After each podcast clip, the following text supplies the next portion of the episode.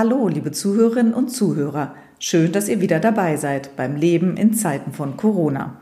Vorab etwas in eigener Sache. Der Podcast ist umgezogen zum Mannheimer Morgen. Ansonsten geht das Leben in Zeiten von Corona weiter wie bisher, startet nur einen Tag eher, nämlich am Freitag. Für alle, die neu dabei sind, die Pandemie hat unser Leben auf den Kopf gestellt – die Zeiten sind unsicher geworden und hier in diesem Podcast suche ich, Stefanie Ball, gemeinsam mit Expertinnen und Experten nach Antworten.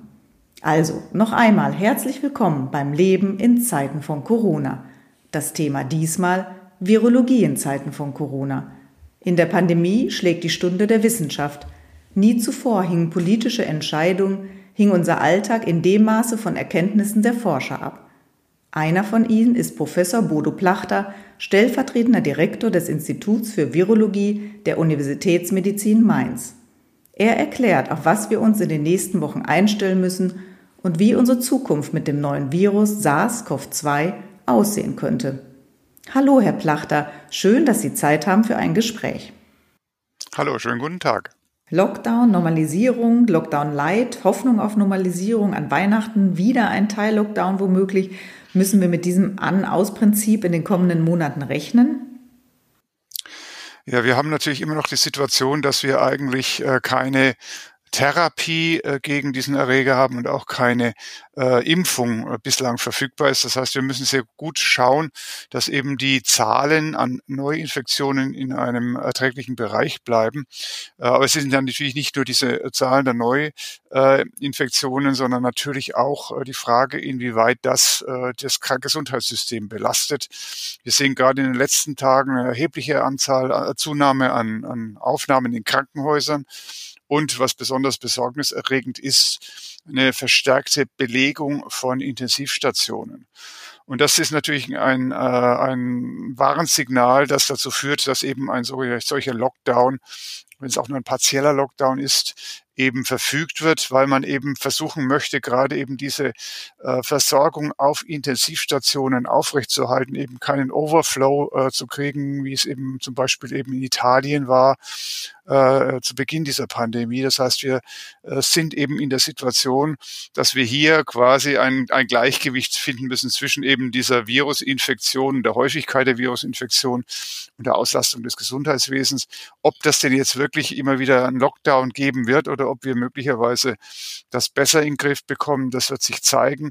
Das ist aber weniger die Wissenschaft oder die Politik entscheidend, sondern das sind wir alle als Gesellschaft entscheidend, dass wir uns eben selbst schützen und damit auch andere schützen mit den relativ einfachen Maßnahmen, die wir äh, ja mittlerweile alle in den letzten Monaten kennengelernt haben, mit den Masken, mit dem Abstand, mit der Reduktion von Kontakten. Äh, all das trägt natürlich dazu bei, dass eben kein äh, Lockdown oder partieller Lockdown mehr äh, verfügt werden müsste. Aber ganz genau kann das wahrscheinlich keiner im Augenblick sagen, wie äh, das unter Umständen weitergeht. Sie haben eine der Maßnahmen gerade erwähnt, das sind die Masken. Die sorgen allerdings immer wieder für Diskussionen. Wie steht es denn um die Masken und ihre Wirksamkeit?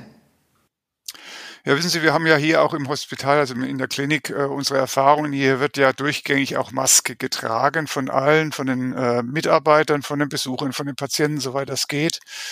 Und hier haben wir die Erfahrung gemacht, insbesondere im Personal. Ähm, das Personal äh, steckt sich nicht an, ähm, durch den Kontakt mit Patienten oder untereinander während der Arbeit, sondern wenn es zu Ausbrüchen kommt, dann häufig im Bereich, wo diese Masken fallen, nämlich dort, wo halt zum Beispiel gegessen wird, in Pausenräumen beispielsweise, wo dann eben offensichtlich eben äh, diese Maske nicht mehr schützt und dann eben tatsächlich auch eine relativ äh, effiziente, wenn man so leider sagen muss, effiziente Übertragung dann äh, stattfinden kann. Äh, das heißt, wir glauben schon, dass diese Masken sehr effizient in vielen Lebensbereichen schützen können. Und daher kann man eigentlich nur raten, es konsequent auch anzuwenden, weil man da sich selber, aber natürlich auch andere schützen kann. Die Infektionszahlen schnellen in immer neue Höhen bei uns und in anderen Ländern. Was haben wir versäumt? Was haben wir im Sommer vielleicht falsch gemacht? Und haben Sie damit gerechnet? Schon in der ersten Welle wurde ja immer vor der zweiten Welle gewarnt. Ja, nun haben wir da zwei Dinge, die wir beachten müssen, denke ich mal. Das eine ist natürlich, äh, wir haben, und das habe ich ja schon erwähnt, wir haben es natürlich selbst in der Hand, wie stark sich dieser Erreger ausbreitet. Wir haben die Möglichkeiten, das äh, zu bremsen, wenn man so möchte. Da gab es jetzt natürlich äh, im Sommer hinweg so eine gewisse Entspannung. Jeder hat gesehen, es geht nicht mehr so schlimm äh, rum, das Virus. Es ist äh, im Prinzip eine Situation, die was das tägliche Leben angeht, erträglich erschien. Dann gab es entsprechende Lockerungen äh, und das Ganze ist dann so ein bisschen eskaliert mit privaten Feiern, mit eben auch Partys und so weiter und so fort. Das ist sicherlich ein Grund, warum wir jetzt so einen Anstieg in den Zahlen sehen. Aber ein anderer Grund äh, ist ja fast schon banal. Ich meine, äh, diese Infektion mit SARS-CoV-2 ist eine Infektion der Atemwege und wir alle wissen, dass solche Infektionen in der kalten Jahreszeit eben zunehmen. Äh, das ist Grippe, das ist Schnupfen, das sind alle möglichen anderen Infektionen der Atemwege. Und warum sollte da dieser Erreger jetzt eine Ausnahme machen? Das heißt, es war abzusehen natürlich, dass im Herbst, im Winter die Zirkulation zunimmt. Und somit haben wir im Prinzip verschiedene Ebenen, auf die man das schieben kann, wenn man so möchte, dass wir jetzt ansteigende Zahlen haben. Natürlich das eigene Verhalten, aber auch Dinge, die wir nicht unbedingt äh, wirklich gut beeinflussen können. Das ist schlicht und ergreifend das Wetter. Das ist äh, ja, dass die trockene Luft in geheizten Räumen, äh, die dann doch etwas äh, größere Enge oder Nähe, die man dann natürlich hat, wenn man sich, wenn das Leben sich zunehmend in Innenräume verlagert. All das trägt natürlich dazu bei, dass jetzt eben die Zahlen ansteigen. Wir hätten das eine oder andere vielleicht äh, vorweg etwas besser organisieren können. Das ist schon richtig, aber natürlich die Anzahl, die, die, die äh, Übertragungswahrscheinlichkeit dieses Erregers steigt natürlich auch mit der Witterung. Gibt es Schätzungen, wie viele Menschen in Deutschland sich schon unbemerkt infiziert haben und damit zumindest zeitweise immun wären? Eine Corona-Erkrankung kann ja auch asymptomatisch verlaufen. Ich bin infiziert, merke es aber gar nicht. Da gibt es eigentlich noch keine wirklich gut belastbaren Zahlen. Es gibt natürlich Zahlen von Ausbruchsgeschehen, äh, wie Heinsberg zum Beispiel, wo man so ein bisschen eine Ahnung hat, wie viel dann da bei einem sehr akuten Geschehen tatsächlich dann auch unbemerkt äh, Infizierte äh, oder unbemerkt Menschen infiziert wurden. Äh, über alles äh, muss man davon ausgehen, dass wir immer noch in einem relativ niedrigen Prozentbereich sind derer, die sich schon unbemerkt infiziert haben. Das wird jetzt natürlich steigen durch auch die steigenden Neuinfektionszahlen. Aber äh, es ist unwahrscheinlich, dass sich schon ein wirklich erheblicher Prozentsatz ähm, an Menschen äh, mit diesem Virus äh, quasi unbemerkt äh, infiziert haben, in dem Sinne, dass man diese berühmte Herdenimmunität erreicht, dass also im Prinzip die Infektion dadurch abgebremst wird, weil einfach weniger Menschen äh, empfänglich sind. Das kann im Laufe der Zeit natürlich entstehen, aber im Augenblick sieht es noch nicht so aus, als ob wir da uns wirklich äh, darauf verlassen können oder dass das ein wesentlicher Faktor ist, der jetzt die Pandemie äh, zum, nicht zum Stillstand oder zum, zum, zum Abbremsen bringt. Nein, wir müssen andere Maßnahmen immer noch äh, in den Vordergrund rücken, um eben die Infektionen zu verhindern. Eine dieser Maßnahmen ist ja die Impfung und die Meldung gerade zu Beginn dieser Woche von BioNTech machen Hoffnung, dass es womöglich schon bald erste Zulassung geben wird. Wird damit, also wird mit den ersten Impfstoffen, die dann auf den Markt kommen, Ende dieses Jahres, zu Beginn nächsten Jahres, auch die Pandemie zu einem Ende kommen? Ja, sagen wir mal so, es wird äh, eine Impfung wird dieses Virus nicht äh, verschwinden lassen. Das ist ganz klar. Äh, was aber eine Impfung natürlich bewirken kann, dass aus vielen oder aus einigen Bereichen äh, so ein bisschen der Druck rauskommt. Wir haben zum Beispiel eben äh, die Situation auf Intensivstationen. Dort werden Menschen behandelt mit schweren äh, Corona-Infektionen, unter anderem natürlich damit ist natürlich ein Risiko für das Personal gegeben, sich zu infizieren. Man schützt sich zwar, aber wir haben natürlich eine Vielzahl von Patienten. Wir haben natürlich äh, viele Maßnahmen, die man am Patienten durchführen muss in ziemlicher Nähe. Das heißt, es besteht ein Risiko, dass auch Personal ausfällt durch diese Infektion, sei es nun auf Intensiv, aber auch natürlich in anderen Bereichen kann das auch passieren, auf im klinischen Betrieb. Ähm, wenn man jetzt das klinische oder das, das medizinische Personal in Kliniken impfen kann, dann ist schon dieses Problem reduziert. Das heißt, man kann viel besser arbeiten, man hat möglicherweise auch viel mehr Personal. Das Gleiche gilt natürlich in anderen Bereichen, ganz klar Stichwort äh, ältere äh, Bevölkerungsgruppen, also sprich natürlich vor allen Dingen Alten- und Pflegeheime. Wenn eine Impfung wirksam ist, auch bei älteren Menschen, dann hat man natürlich auch dieses Problem weniger. Das heißt, wenn man durch die Impfung sukzessive die vulnerablen Bevölkerungsgruppen schützen kann, dann ist natürlich viel auch von dem Druck der Pandemie weggenommen. Wir wissen, dass junge Menschen selten Sie können sich zwar schwer infizieren und können auch entsprechende schwere Erkrankungen durchmachen, aber eher selten. Das heißt, wir hat dann schon äh, auch hier wieder den Druck rausgenommen aus der, dieser gesamten Pandemie. Und dann sind wir eher in einem Bereich, wo man dann Dinge zulassen kann, wo man dann eventuell auch den Shutdown eben nicht mehr braucht, sondern einfach nur eben mit entsprechenden Hygieneregeln arbeiten kann. Also ich denke schon, dass eine Impfung einen erheblichen Effekt haben kann. Sie wird aber nicht äh, ad hoc in zwei Monaten diese Pandemie beenden. Das ist natürlich Science Fiction. Das kann nicht funktionieren. Was hat die Wissenschaft über das Virus, das inzwischen seit bald einem Jahr in der Welt ist, gelernt? Ein Jahr ist für Forschung zwar keine lange Zeit, aber was wissen Virologen wie Sie, was Sie vor ein paar Monaten noch nicht wussten? Ja, da wird natürlich sehr, sehr intensiv dran gearbeitet. Das können Sie sich vorstellen, dass viele Wissenschaftler weltweit da jetzt äh, sehr interessiert dran sind, das Virus zu verstehen und vor allem die Wechselwirkung des Virus mit dem Wirt, mit der Wirtszelle zu verstehen. Denn das ist ja das, was entscheidend ist, dass die Viren unsere Körperzellen infizieren und diese Körperzellen schädigen und dadurch entsprechend äh, Schädigungen entstehen. Und es gibt, äh, habe vorhin nochmal nachgeguckt, äh, mindestens 70.000 Publikationen, wissenschaftliche Publikationen, die mittlerweile gelistet sind. Man kann sich vorstellen, dass eine enorme Menge an Informationen gesammelt worden über die äh, Art und Weise, wie die Viren äh, uns infizieren, wie sie in Zellen eindringen, äh, was dazu nötig ist, äh, dass diese Viren überhaupt in die Zellen eindringen können. Dann hat man viel gelernt darüber, wie die Viren mit der Zelle äh, wechselwirken, interagieren, wie sie die Zelle schädigen. Und natürlich hat man auch sehr viel darüber gelernt, wie der Körper gegenüber diesen äh, Erregern reagiert, also wie das Immunsystem äh, reagiert und vor allen Dingen auch, wie eben entsprechend das Immunsystem möglicherweise überreagiert, weil ein Teil der Symptome, der Erkrankungsbilder, die wir sehen, sind offensichtlich nicht durch das Virus direkt ausgelöst, sondern durch die entsprechende Immunreaktion auf diesen Erreger, die zum Teil nicht gut reguliert ist, offensichtlich zu entsprechenden Schädigungen führt, weil sie einfach überschießend ist oder eben falsch reguliert ist und damit eben das schwere Krankheitsbild in der Folge unterstützt. Das heißt, man hat schon sehr, sehr viel gelernt. Ähm, Details, das würde jetzt, glaube ich, zu weit gehen, aber man hat sehr viel gelernt darüber, wie dieses, äh, dieser Erreger wirklich wirkt und daraus natürlich abgeleitet auch viel gelernt, wie man unter Umständen eben äh, diesen äh, Erreger auch bekämpfen kann, sei es nun mit entsprechenden Medikamenten oder dann halt natürlich mit den vielen Impfstoffinitiativen, die im Augenblick äh, durchgeführt werden. Das Immunsystem also reagiert über, was dafür sorgt, dass neben der Lunge auch andere Organe betroffen sind und geschädigt werden. Gibt es inzwischen auch Erklärungen dafür, dass sich manche Infizierte auch noch Wochen, wenn nicht Monate später krank fühlen müde und matt sind, unter Geruchs- und Geschmacksverlust leiden? Ja, es zeigt sich ganz offensichtlich, dass natürlich das Virus selber entsprechend Schäden hervorruft, aber es zeigt sich auch immer mehr, dass offensichtlich diese überschießende oder fehlregulierte Immunantwort eben auch zu Schäden an den Geweben, an den Organen führen kann. Und ein Organ ist natürlich das Gehirn, das zentrale Nervensystem. Und dort sind natürlich Schädigungen zum Teil sehr langwierig. Ähm, das kann eben das, was Sie eben erwähnt haben, äh, zur Folge haben, nämlich dass Menschen lange Zeit, über lange Zeit hinweg leistungseingeschränkt sind, müde sind.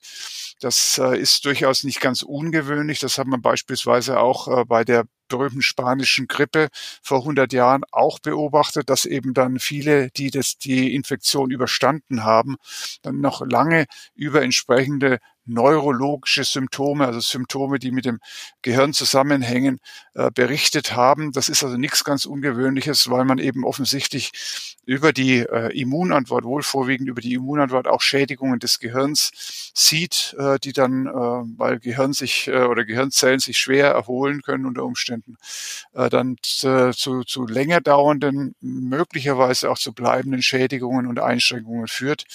Äh, da muss man jetzt beobachten, wie lang das wirklich anhält, wie stark das äh, wirklich ist, insbesondere wie sehr sich das auch auswirkt bei Menschen, die asymptomatisch oder mit wenigen Symptomen diese Krankheit durchmachen. Da gibt es leider auch Berichte darüber, dass selbst bei geringfügigen Symptomen bei der akuten Infektion trotzdem bleibende Schäden oder bleibende Symptome äh, zu beobachten sind. Aber all das muss man nochmal genauer auf, auflisten und schauen, wie äh, wichtig das wirklich ist, wie häufig das auftritt und natürlich dann zu schauen, was man dagegen machen kann, also welche Möglichkeiten der Behandlung, der Therapie man dagegen entwickeln kann. Eine besonders gefährdete Gruppe sind ältere Menschen und Menschen mit Vorerkrankungen. Und in einem neuen Positionspapier schlagen Kassenärzte und Wissenschaftler nun vor, die Strategie im Umgang mit der Pandemie dahingehend zu ändern, also sich vor allem um den Schutz dieser Bevölkerungsgruppe zu kümmern. Ist das machbar und gesellschaftlich überhaupt vertretbar, über Teile der Bevölkerung einen Lockdown zu verhängen, während weniger Gefährdete, weniger Gefährdete zurück in die Normalität können? So eine ähnliche Debatte hatten wir ja schon einmal, nämlich zu Beginn der Pandemie. Ja, zunächst mal muss man mal äh, festhalten, dass äh, wenn man das äh, kollektiv sich anschaut, was wirklich gefährdet ist, dann reden wir von ungefähr einem Drittel der gesamten Bevölkerung. Denn es sind ja nicht nur die Menschen, die im Altenheim leben oder ältere Menschen, es sind ja auch äh, Menschen mit Grunderkrankungen und die sind relativ vielfältig offensichtlich. Also die Erkrankungen, die auch zu einer äh, schweren Verlaufsform dieser Infektion prädisponieren, sind durchaus vielfältig. Das heißt, wir haben schon ein, relativ großes Problem, wenn man äh, hier alle schützen möchte. Äh, was allerdings, und das andere ist natürlich, ähm, was immer wieder gefördert, gefordert wird, wir müssen die vulnerable äh, Bevölkerungsgruppe, und da könnte man natürlich bei den Altenheimen anfangen, schützen. Zum einen muss man sagen, die meisten dieser Menschen äh, sind ja geistig fit. Das heißt, also zunächst mal müssen die natürlich selber mal äh, dafür sorgen oder sich darum kümmern, dass sie selber geschützt sind. Das heißt jetzt nicht, dass die das alleine machen sollen, sondern äh, natürlich müssen auch die, die gefährdet sind, sich selber äh, schützen, selber gewisse Verantwortung übernehmen, äh, Masken tragen, auch konsequent Masken tragen äh, und dann natürlich äh, insgesamt natürlich solche äh, Einrichtungen wie Alten- und Pflegeheime müssen natürlich äh, Konzepte entwickeln, dass das dann auch funktioniert, dass äh, eben entsprechend auch in den Heimen sich die Menschen nicht gegenseitig anstecken, dass natürlich auch nicht Infektionen über die entsprechenden Pflegekräfte oder Mitarbeiter eingeschleppt werden. Das ist wahrscheinlich eher das Risiko. Man kann also so einen Bereich ja nicht abschließen. Also die Philosophie zunächst mal die rein technische Philosophie. Wir schließen alle an alle Altenheime zu und da kann nichts passieren. Das ist natürlich völlig illusorisch. Und deswegen, weil das äh, unmenschlich ist, natürlich muss man Besuche zulassen. Natürlich äh, sollten entsprechend äh, die Sozialkontakte nicht unterbunden werden, sondern man muss natürlich Möglichkeiten schaffen, dass diese Menschen dann auch Kontakte haben können mit ihren Angehörigen. Ähm, also man muss da Konzepte entwickeln. Und das andere ist natürlich, dass man äh, schauen muss, äh, dass eben äh, die äh, Einschleppung von Infektionen möglichst gering gehalten wird in diesen Bereichen. Das heißt in der Konsequenz natürlich müssen hier auch die Mitarbeiter konsequent die Hygiene beachten, was sie äh, sicherlich auch tun in den meisten Fällen. Und dann gibt es natürlich diese die, die äh, Möglichkeit, die jetzt zunehmend diskutiert wird, dass man eventuell auch testen könnte, also entsprechende äh, Antigenteste durchführen könnte, äh, wenn denn zum Beispiel Ausbrüche auftreten, um möglichst schnell auch handeln zu können. Also lange Rede, kurzer Sinn. Es ist natürlich sinnvoll, Maßnahmen zu ergreifen, äh, um eben äh, Menschen, die gefährdet sind, auch besser zu schützen. Ähm, aber das, und das muss man sich ganz klar machen, das ist keine, das ist nicht hundertprozentig möglich. Man kann Altenheime nicht abschotten, schon aus menschlichen Gründen nicht, aber auch aus praktischen Gründen nicht. Da gibt es auch entsprechende äh, Studien drüber, äh, wo das versucht wurde, untersucht wurde. Ähm, das wird immer Einschleppungen geben. Das heißt, einen hundertprozentigen Schutz wird es auch da nicht geben. Aber man kann natürlich äh, natürlich kann man die Situation unter Umständen verbessern, beziehungsweise eben die äh, Infektionen zumindest vermindern durch rechtzeitiges Reagieren und unter Umständen dann auch rechtzeitige Quarantäne, beziehungsweise dann rechtzeitiges Testen dieser, äh, dieser Einrichtungen oder dem, der Menschen in diesen Einrichtungen. Sie haben es gerade angesprochen, die neuen Antigen-Tests, die Schnelltests. Wie sicher sind diese Tests in Ihrer Vorhersage und wo würden sie im besten Fall zum Einsatz kommen? Äh, es ist sicherlich so, dass diese Antigenteste äh, so ein bisschen hinter der Qualität der regulären Corona-Diagnostik im äh, regulären Labor äh, zurückbleiben, was die Empfindlichkeit äh, angeht und aber auch was die Treffsicherheit angeht. Aber sie sind offensichtlich schon ganz gut, zumindest die neuere Generation. Ähm, das heißt, also, sie erkennen äh, mit einer relativ hohen Wahrscheinlichkeit Menschen, die, eine, die akut infiziert sind und auch eine, wie wir sagen, hohe Viruslast tragen. Das wiederum heißt, das sind Menschen mit einer hohen Viruslast, sind Menschen, die auch viel Virus ausscheiden und damit natürlich infektiös sind. Das heißt also überall dort, wo man eben Infektketten sehr schnell unterbrechen möchte, äh, sind diese Teste durchaus geeignet. Also Beispiel, wenn in einem Altenheim äh, ein Fall auftritt, äh, dann äh, kann man da relativ schnell vor Ort meinetwegen auch die gesamte Belegschaft und die gesamte, äh, alle Bewohner äh, durchtesten vor Ort. Das muss natürlich fach, äh, fachkundiges Personal machen. Und man kann dann relativ schneller reagieren ähm, als zum Beispiel mit den regulären Labortests, die natürlich immer mehr Zeit brauchen, weil ja das dann äh, die Proben ins Labor müssen, dort getestet werden müssen und so weiter. Das dauert natürlich länger, als wenn man das vor Ort machen kann. Also das wäre zum Beispiel so ein, eine Möglichkeit. Andere Möglichkeit ist natürlich auch Personal in Kliniken zu testen. Wir werden zunehmend natürlich auch Personal sehen jetzt im Winter, das Erkältungssymptome hat. Und da sind natürlich solche Teste, äh, solche, solche Verfahren zu einem niederschwelligen Testen auch durchaus geeignet, dass man eben, äh, wenn jemand äh, auch durchaus wichtig ist, wenn jemand, äh, was weiß ich, jemand auf der, der auf einer Intensivstation gebraucht wird, aber jetzt einen Schnupfen hat und nicht weiß, ist das vielleicht doch Corona, dass man da relativ schnell ausschließen kann, dass das Corona ist und dass der dann entsprechend auch äh, arbeiten oder weiterarbeiten kann. Also in den Szenarien ist das sinnvoll.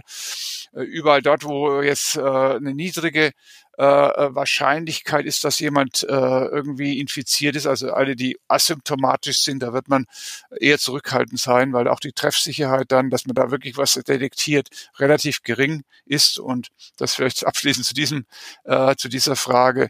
Auch hier muss man sagen, wir haben auch hier natürlich im Augenblick zumindest eine begrenzte Anzahl an Testen überhaupt, die die Industrie liefern kann. Also man sollte nicht glauben, dass wir jetzt äh, jeden Tag äh, zehn Millionen äh, Menschen testen können. Im Augenblick sieht das noch nicht danach aus. Vielleicht wird das entsprechend noch verstärkt. Ähm, aber also die, die Produktion erhöht. Aber im Augenblick sollte man auch mit diesen Ressourcen relativ sparsam umgehen, weil es ja auch dann Personal bindet, die, die diese Teste durchführen müssen. Also sie sind hilfreich, sie sind ein Baustein in der Bekämpfung der Pandemie, aber sie werden auch diese Teste werden die Pandemie nicht beenden. Verschwinden wird das Virus nicht mehr, werden wir aber lernen, eines Tages mit ihm zu leben und womöglich, um die Frage noch anzuschließen, Viren mutieren ja immer, könnte es also sein, dass sich das noch potenziell tödliche Virus SARS-CoV-2 in ein eher harmloses Virus verändern wird? Äh, ja, es, äh, da sind wieder zwei Dinge zu sagen. Das eine, was Sie gesagt haben, es ist durchaus möglich, äh, dass diese Viren äh, sich abschwächen, attenuieren, wie wir das ausdrücken. Ähm, muss sich immer vor Augen halten, es ist für ein Virus nicht sonderlich sinnvoll, wenn es seinen Wirt schwer schädigt, weil der Wirt stirbt entweder oder ist schwer krank und geht nicht mehr raus. Und ein Virus hat ja das Interesse, sich zu vermehren und andere wieder zu infizieren, denn nur so kann es überleben. Das heißt mit anderen Worten, äh, es gibt äh, einen, einen Druck auf das Virus oder das Virus ähm, hat einen Vorteil dadurch, dass es weniger, wie wir sagen, pathogen wird. Das heißt also, dass es weniger schwere Erkrankungen auslöst, weil es dann weniger auffällt, weil die Menschen dann trotzdem rausgehen und das Virus weitergeben können. Das heißt, es gibt durchaus das Phänomen eben der Abschwächung. Äh, wann das eintritt und ob das eintritt, ist allerdings nicht vorhersehbar. Das heißt, wir können nicht darauf rechnen, in sechs Monaten ist das Ganze so weit abgeschwächt, dass es nur noch einen Schnupfen macht. Das ist schön und wäre gute Hoffnung, ähm, aber das kann man natürlich jetzt im Augenblick nicht in die Berechnungen mit einbeziehen. Was allerdings auch eintreten wird, ist jetzt abhängig, unabhängig von dieser berühmten Herdenimmunität, äh, dass es äh, im Laufe der Zeit natürlich so eine Grundimmunität geben wird, die nicht unbedingt hundertprozentig jetzt immer schützt, aber die eben in der Bevölkerung quasi die Ausbreitung dieses Erregers auch äh, reduziert. Das heißt, er verschwindet deswegen nicht. Aber es kann eben sein, äh, wenn meinetwegen 20, 30 Prozent eine Basisimmunität haben, dann fallen die schon so ein bisschen aus als, als Spreader, als, als Weiterverbreiter. Ähm, und damit kann, äh, ist logisch, wird sich die Infektionsausbreitung auch wiederum verlangsamen. Und dann kommt natürlich noch hinzu, wir werden natürlich über Impfungen und über auch möglicherweise verbesserte Therapien äh, dann die den Schrecken quasi wegnehmen von dieser Infektion und damit natürlich auch wiederum den Druck. Ähm, aber grundsätzlich muss man leider damit rechnen, dass das Virus uns erhalten bleibt, dass wir auch weiterhin mit diesem Virus leben werden müssen. Ähm, wie in welcher Form, das lässt sich im Augenblick allerdings noch nicht wirklich vorhersagen. Ein Blick ins Ursprungsland nach China. Es herrscht ja Einigkeit darüber, wo dem Virus, das ursprünglich aus der Tierwelt stammte, den Sprung auf den Menschen gelungen ist, nämlich dort in China, in Wuhan. Heute hören wir nichts mehr von ähm, der Stadt, äh, wo die Pandemie ihren Ausgang nahm. Täuscht der Eindruck oder ist das Coronavirus in China weitgehend eingedämmt? Ja, zunächst mal muss man natürlich äh, immer äh, in die äh, Betrachtung mit einziehen, dass man möglicherweise nicht alles erfährt, was passiert. Das ist schon richtig. Aber ich denke mal, wenn da jetzt größere Ausbrüche stattgefunden hätten, es gibt soziale Medien, ich glaube nicht, dass man das äh, wirklich äh, unter dem Deckel hätte halten können. Das heißt, äh, es ist wahrscheinlich, dass die äh, Virusausbreitung dort relativ gut kontrolliert wird. Allerdings äh, ist das auch nicht ganz, nicht ganz, äh, wie soll man sagen, ähm, unerwartet, sagen wir mal so, denn äh, man hat natürlich in China ganz andere Möglichkeiten, restriktive Möglichkeiten zur Eindämmung. Man hat da sogenannte Nachbarschaftskomitees, die sehr, sehr genau hinschauen, natürlich, was passiert. Wir haben äh, ein System, das sehr schnell reagiert, wenn Ausbrüche stattfinden, äh, mit entsprechenden Quarantänemaßnahmen. Wir haben dort äh, die äh, viel ausgeprägter offensichtlich die Verwendung von sogenannten äh, Warn-Apps, äh, die überall verwendet werden, wo dann entsprechend auch, äh, wenn irgendwie man irgendwo in einen, in einen Gemeinschaftsraum oder wo auch eintritt, offensichtlich auch gescannt wird. All, all das, diese Überwachung, die natürlich basiert auf einem entsprechenden äh, politischen System, äh, hat natürlich dazu beigetragen, dass die Ausbreitung des Erregers kontrolliert wird und dann, wenn was passiert, relativ schnell reagiert werden kann. Die haben auch durchaus offensichtlich ganz massive äh, Kapazitäten an, an Testzentren aufgebaut. All das natürlich nur äh, in einer Weise möglich, äh, wie es äh, im System möglich, äh, wo entsprechend auch sehr viel von oben diktiert wird. Das andere aber ist möglicherweise so ein bisschen auch natürlich eine Mentalitätsfrage. Man hat, und das ist jetzt von außen beobachtet, offensichtlich in der Bevölkerung durchaus ein großes Vertrauen, was die Gesundheitsvorsorge äh, der, der, der Regierung angeht. Das heißt, man hält sich sehr, sehr strikt an diese Hygienemaßnahmen, an die Maske, an den Abstand etc. Also ich, ich habe den Eindruck, dass da unabhängig davon, ob das jetzt von oben kommt oder diktiert wird oder nicht, man doch äh, auch eine Mentalität hat, dass man das auch, auch einhält, auch um eben der, für die eigene Gesundheit, aber für die auch der Gesundheit der anderen.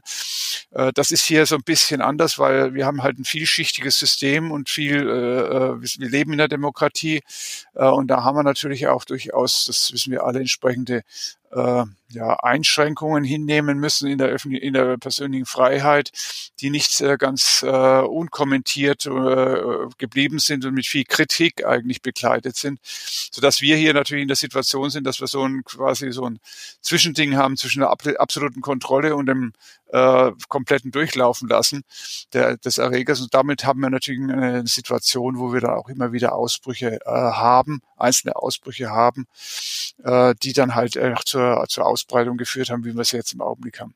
Also zusammengefasst, in China tatsächlich scheint das Geschehen äh, besser unter Kontrolle zu sein, aber eben unter dem äh, äh, äh, um den Preis, dass das natürlich entsprechend restriktiv auch von oben verordnet wird und für den Einzelnen unter Umständen massive Einschränkungen bedeutet. Man blickt ja noch immer etwas verwundert auf die gesamte Situation, die anmutet wie ein schlechter Film, den wohl jeder, wäre er vor zehn Jahren gedreht worden, für vielleicht spannend, aber unrealistisch gehalten hätte. Nun stecken wir mittendrin in diesem Film, der keiner ist. Viren sind Ihr Spezialgebiet. Hätten Sie das für möglich gehalten? Würden Sie sagen, es war gewissermaßen erwartbar? Es wimmelt vor Viren auf der Welt und so war es nur eine Frage der Zeit und des Zufalls, dass wir eines Tages mit einem Virus wie diesem jetzt konfrontiert werden?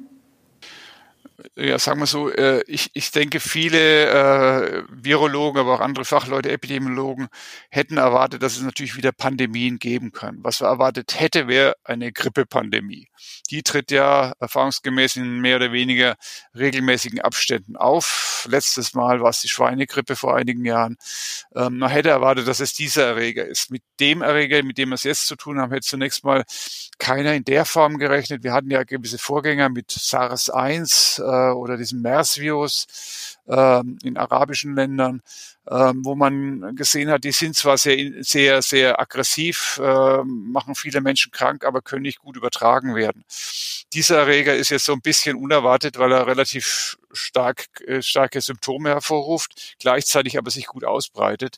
Das heißt, er war nicht so ganz erwartbar, aber es ist halt immer wieder so, dass wir äh, vor Pandemien und vor Situationen gestellt werden, die nicht wirklich vorhersehbar sind. Äh, es gibt immer wieder Ausbrüche, es gibt immer wieder Pandemien. Äh, ich erinnere bloß an die HIV-Pandemie, äh, die, mit der auch niemand gerechnet hätte und die übrigens immer noch läuft natürlich, wenn man so möchte. Das heißt also, es ist durchaus immer wieder erwartbar, dass Krankheitserreger von Tieren eben übertragen werden auf den Menschen und sich dann dort durchsetzen. das ist leider so. in der starken Ausprägung hätte ich es persönlich zumindest jetzt nicht erwartet erwartet, dass es so schnell geht. Aber wir haben natürlich viele äh, ja, Vorteile für die Ausbreitung von Viren, wenn man es mal so sagen darf, äh, die äh, das, äh, so, eine, so eine Pandemie befeuern. Natürlich ganz klar der, die, die, die Reisetätigkeit. Ähm, Viren schaffen es jetzt innerhalb von einem Tag um die Welt. Das wäre vor ein paar hundert Jahren, hätte das äh, wahrscheinlich Jahrzehnte gedauert. Ähm, das heißt, wir haben natürlich ein viel dynamischeres Geschehen. Das heißt, wir werden auch in Zukunft natürlich sehr, sehr genau hingucken müssen, was da passiert. Wir haben einige Erreger, die gewisse äh, ja, den Fachleuten gewisse Kopfschmerzen machen. Ich erinnere bloß an das Vogelgrippevirus, das auch sehr aggressiv ist. Wir hatten vor einigen Jahren Ebola, wo jeder auch äh, gedacht hat, hoppla, hoffentlich kommt das nicht weiter rum, weil das auch sehr aggressiv, also aggressiver Erreger ist. Also wir müssen immer wieder mit solchen Ausbrüchen rechnen. In solcher Ausmaß, ein solches Ausmaß hätte wahrscheinlich keiner jetzt erwartet, aber dass sowas auftritt, glaube das war auch vorhersehbar. Herr Plachter, vielen Dank für das Gespräch. Vielen Dank auch an alle, die zugehört haben. Und bis zum nächsten Mal beim Leben in Zeiten von Corona gebt mir euer Feedback unter podcast.mamo.de. Folgt dem Mannheimer Morgen auf Instagram und Facebook und natürlich abonniert den Podcast, denn das Leben in Zeiten von Corona geht erst einmal weiter.